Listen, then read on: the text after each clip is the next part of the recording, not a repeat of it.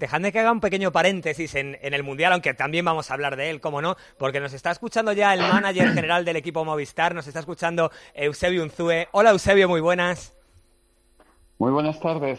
Lo primero, di lo que quieras de lo que ha hecho Annemiek van Bleuten esta mañana. ¿Estás eh, alucinando como, como, nosotros con la exhibición de, de tu corredora? La verdad es que ha sido impresionante el inicio del día y cada vez cuesta más con ella encontrar palabras eh, apropiadas para mm, resumir un poco lo que lo que ha hecho, ¿no? Y sobre todo en las condiciones en las que ha tenido que correr este mundial, pero es, eso es su, su parte de su grandeza, ¿no?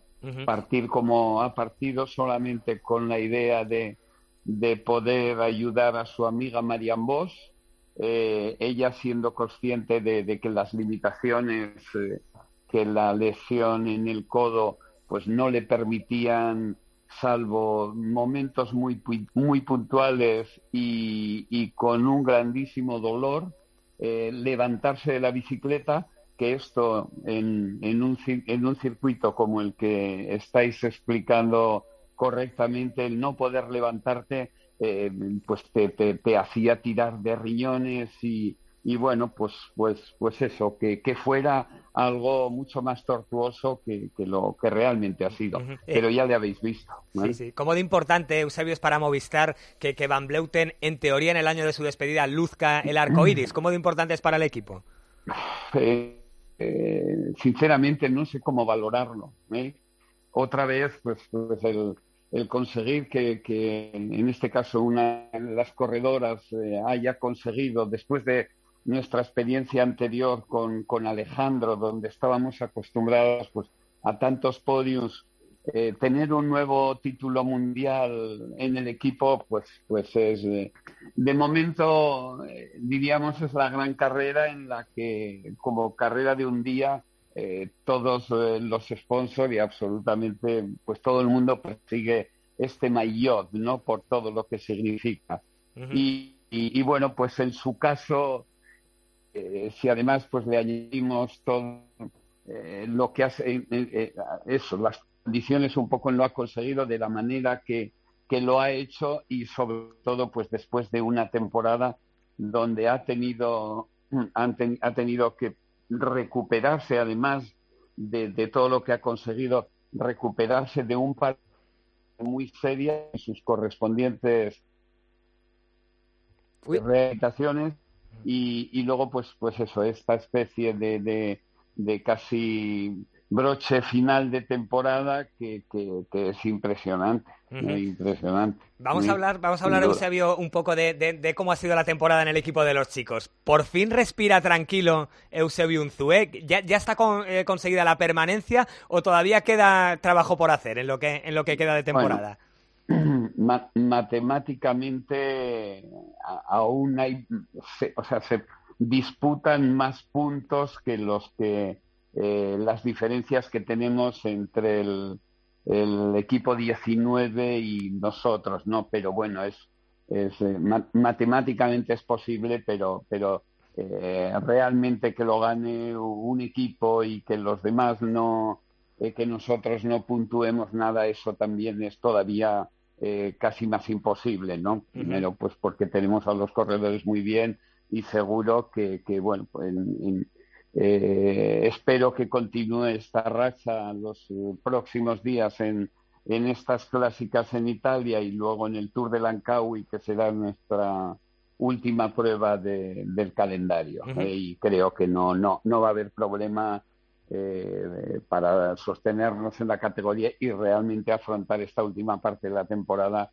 por lo menos sin el estrés que ha supuesto en algún momento los puntos, ¿no? Mm, eh, que, por otro lado, Eusebio, yo creo que, que, hemos visto una versión muy buena del Movistar en este, en este calendario alternativo a la Vuelta a España, ¿verdad? Mira, hemos hablado hace un ratito con Iván García Cortina y, nos ha dicho que a él eh, le, gusta correr de esta manera, le gusta correr a ganar, eh, aunque, aunque no fueran los favoritos para, para llevarse estas carreras. ¿No crees que, que, esta presión de la que, de la que estamos hablando ha hecho al equipo sacar lo mejor de, de sí mismo en este último tramo?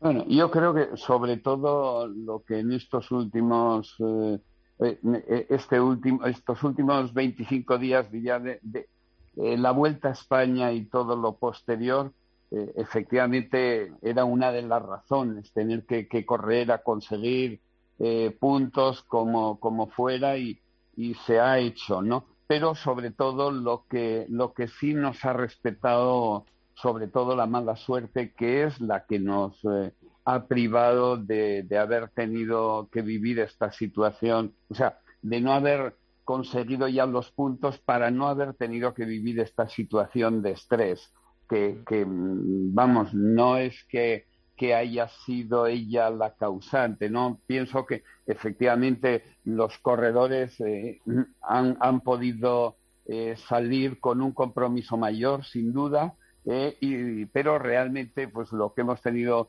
suerte y hemos empezado pues a primero ver la mejor versión de Enric Mas que, que, en, todas las carreras previas a esta vuelta a España eh, no nos había permitido conseguir pues lo que él ha demostrado, ¿no? que ha sido un chaval que ya comenzó en Tirreno Adriático en, en marzo, siguió luego en País Vasco en abril y, luego en junio, o sea, pudiendo eh, estar para pelear por esas tres carreras, eh, sin embargo, tres caídas y sobre todo la última en Dauphiné, que fue un poco la que además de afectarlo físicamente, eh, fue, fue la que más daño eh, interno le produjo a él en su confianza, ¿no?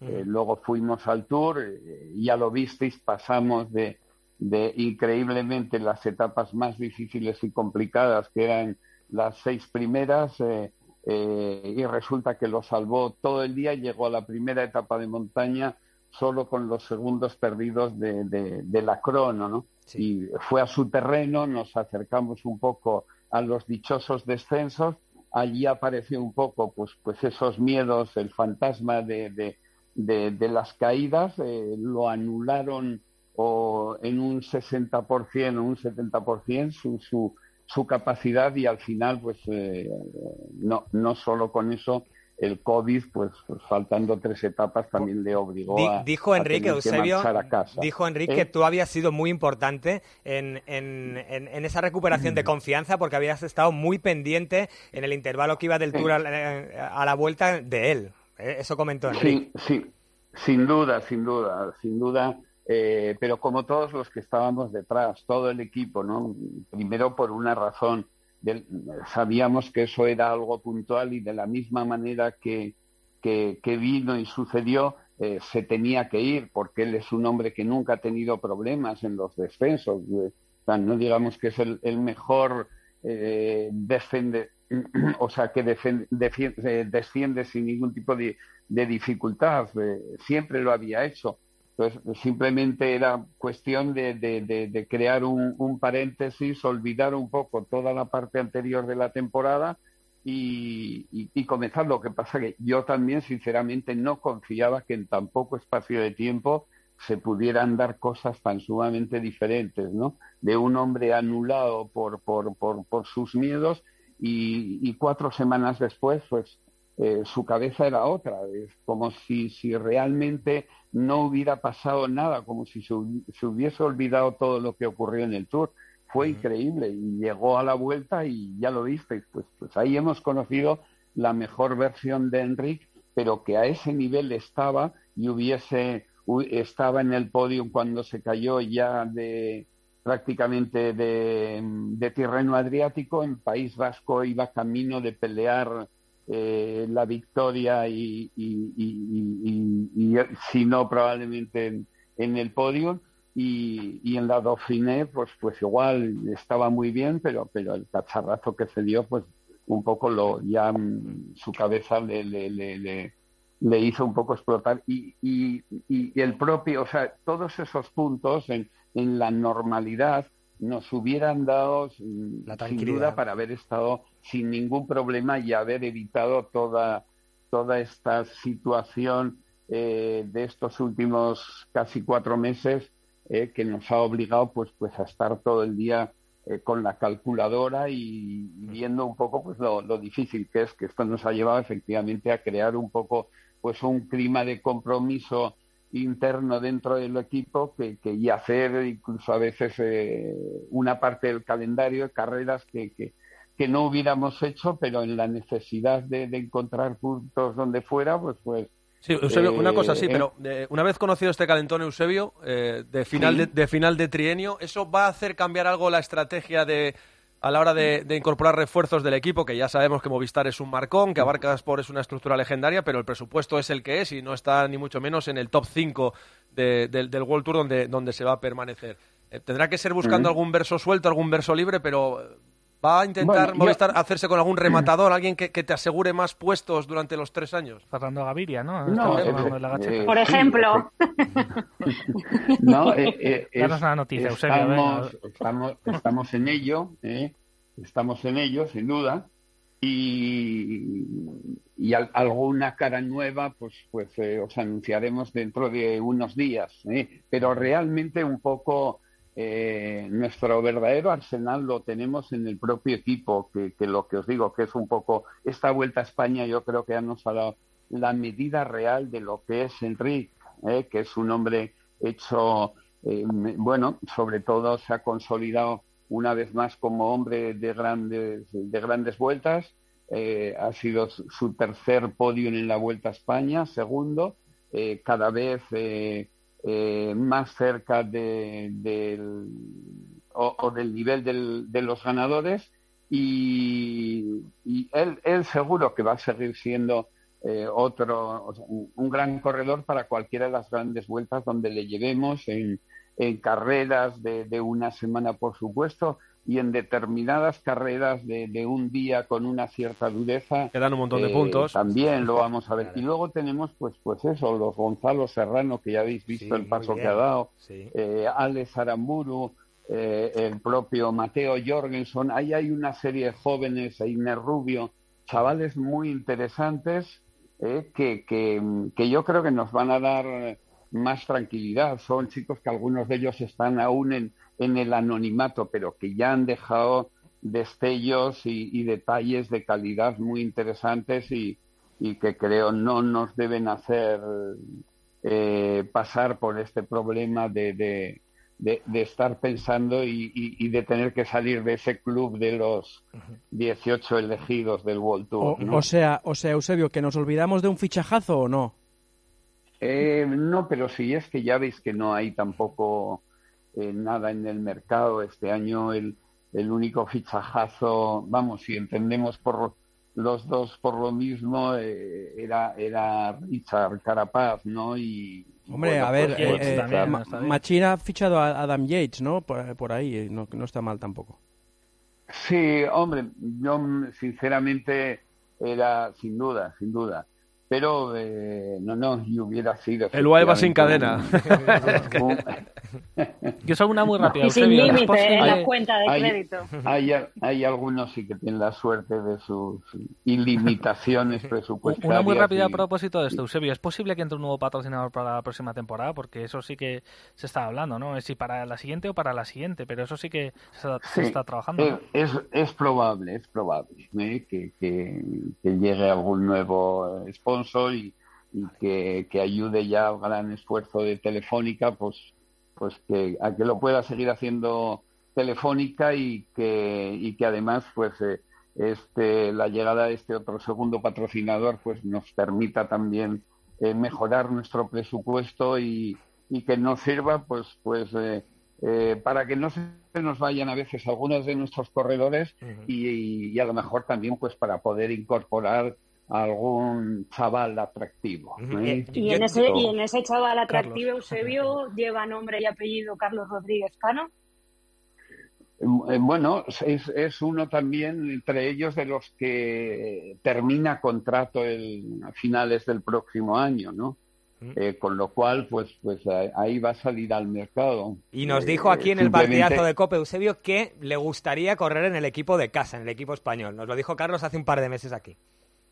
Bueno, pues, pues eh, todas esas cosas efectivamente ayudan o, a que se puedan acercar los deseos de ambas partes. A nosotros tampoco no nos importaría, no, es que no nos importa, estaríamos encantados. Y, y, lo importante es un poco pues que, que es un chaval que ya lo veis, continúa creciendo, dando pasos, pero con una solidez muy importante y, bueno, pues, pues, pues que apuntan también un poco a, este grupito de grandes corredores que, el relevo generacional que ya habéis visto, pues, pues eh, con ese podium incluso y el comportamiento en la vuelta de, Ayuso, ¿no? Que vienen pues chavales con, con un talento eh, descomunal y que, que, son capaces de, pues de hacer un poco lo que hacen, ¿no? Y que creo que, y espero sobre todo un poco a vosotros los medios, en particular aquí a todo el grupo de, de COPE, eh, de, vivir también un poco con tranquilidad la, la, la marcha de estos últimos años, pues de, de, grandes como, como Alberto y, a partir de este año Alejandro, eh, que, que, bueno, pues, pues eh, nos va a dar eh, la tranquilidad que normalmente tiene este país en, cualquiera de los deportes, que ya veis que, se escapa un grande y casi a veces parece que lo empuja la fortaleza de los jóvenes que, que llegan, ¿no? Es, es un país con, con pues eso, genética de, de, de, grandes eh, en cualquier cosa y, ahí los tenemos a, a nuestros deportistas pues liderando allí en cualquiera de los deportes donde, donde están y, y bueno, pues dando motivos pues para, sentirnos orgullosos de donde somos, ¿no? Muy bien, Eusebio, pues nada, te agradecemos un montón este ratito eh, charlando aquí en Copedaleando y en tiempo de juego de ciclismo. Anda que no ha retirado gente, Eusebio. ¿eh? pues sí, pues sí, sí. y, te, mandamos un abrazo muy fuerte, Eusebio. Muy bien, a disfrutar. Un abrazo, muchas gracias. a todos. Y Ainara, un abrazo. Chao, hasta luego, Eusebio.